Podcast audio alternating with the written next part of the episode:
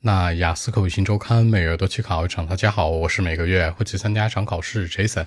今天和大家分享讨论一下关于 Part Three 当中的高频话题，叫做旅游产业能带来的优势相关。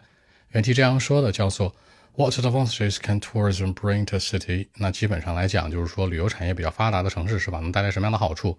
两个方向：一，一个城市的形象的一个提升；二，经济发展。首先说城市的这个形象，什么叫城市形象呢？比如说你提到泡菜，能想到哪个国家？你提到这个拉面，能想到哪个城市，是吧？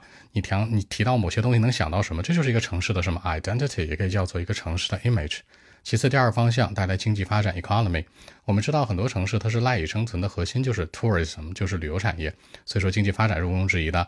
比如说 hotels 啊，比如说这个呃人们住的酒店呢，然后吃的饭店呢。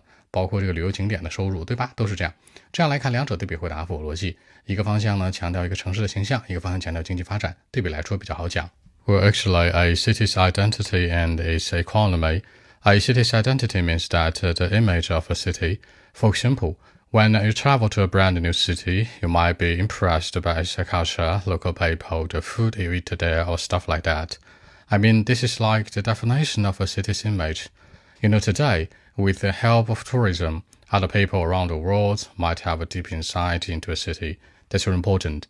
Besides, the local economy can be improved. I mean, uh, undoubtedly, the hotels, souvenirs, uh, local restaurants, or even local tourist attractions, all of these might uh, make contributions to local economy of a city. More and more people get to know a city. Tourism is playing an important role.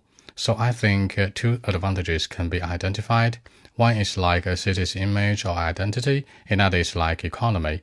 So that's it. 那在结尾呢，Jason 做了一个比对，那强调出来呢一个城市的形象，对吧？这个城市什么样子，留给人们什么样的感受，以及这个城市的经济发展，完全是由旅游产业所决定的。